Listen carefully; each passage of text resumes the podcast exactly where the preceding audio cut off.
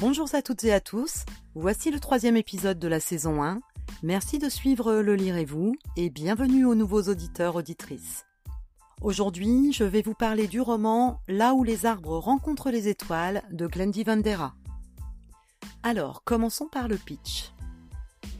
Lorsque Joe découvre dans son jardin une petite fille en pyjama qui affirme être une extraterrestre prénommée Ursa, descendue de la grande ours, elle accepte avec réticence de la laisser séjourner chez elle. Juste le temps d'en savoir un peu plus avant de prévenir les autorités. Mais à mesure que les jours passent, le mystère s'épaissit. Qui est Ursa? Et d'où lui vient son intelligence surnaturelle? Comment réussit-elle à anticiper ce qui va se passer? Et pourquoi attire-t-elle les miracles?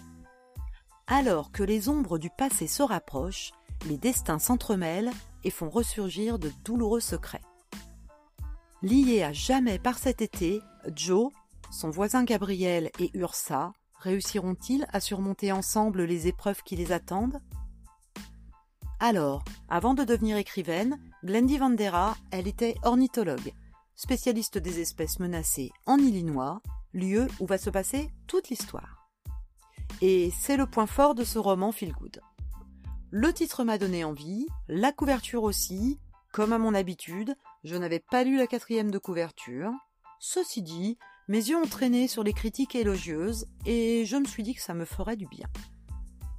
Alors oui, ce roman est bien un feel-good, avec tous les codes du genre, un conte de fées moderne, maladie, reconstruction, amour, une fin comme dans tout roman du genre, mais un thème qui change dans le lot, c'est une petite alien qui va permettre à tous de se comprendre et de se réparer.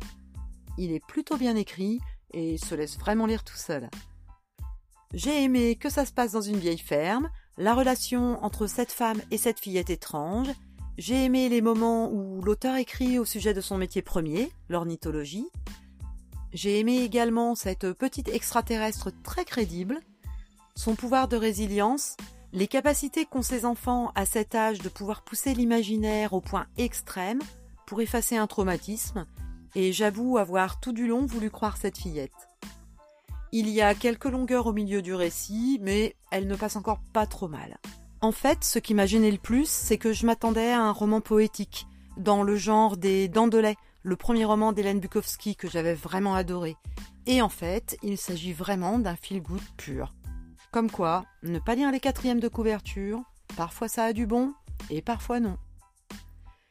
Sinon, Ursa, la petite fille, elle m'a vraiment touchée. Elle se bat comme une lionne pour obtenir ce qu'elle veut, et ces instants magiques avec elle font que même si ce roman ne restera pas dans ma tête trop longtemps, grâce à elle, j'ai vraiment passé un bon moment. Et la fin qui la concerne permet à chacun et chacune d'imaginer ce qu'elle veut à son sujet. La vérité reste là, subjective, tout comme la morale de cette histoire. Chacun et chacune choisira en fonction de ses idées sur notre monde. Alors, il va plaire à qui ce roman? Il va plaire aux lectrices de Feel Good, à ceux et celles qui cherchent à se vider la tête avec un roman tout en douceur, avec des bons sentiments, qui souhaitent vivre et lire un moment où le monde est meilleur à la fin, où les problèmes se résolvent, où il et elle pourront verser une petite larme, ou avoir le cœur bien serré, et il n'a pas fini de faire parler de lui dans le cercle des aficionados du genre. Et vous, le lirez-vous? Là où les arbres rencontrent les étoiles se trouve dans toute librairie depuis le 12 janvier 2022 en grand format aux éditions Charleston.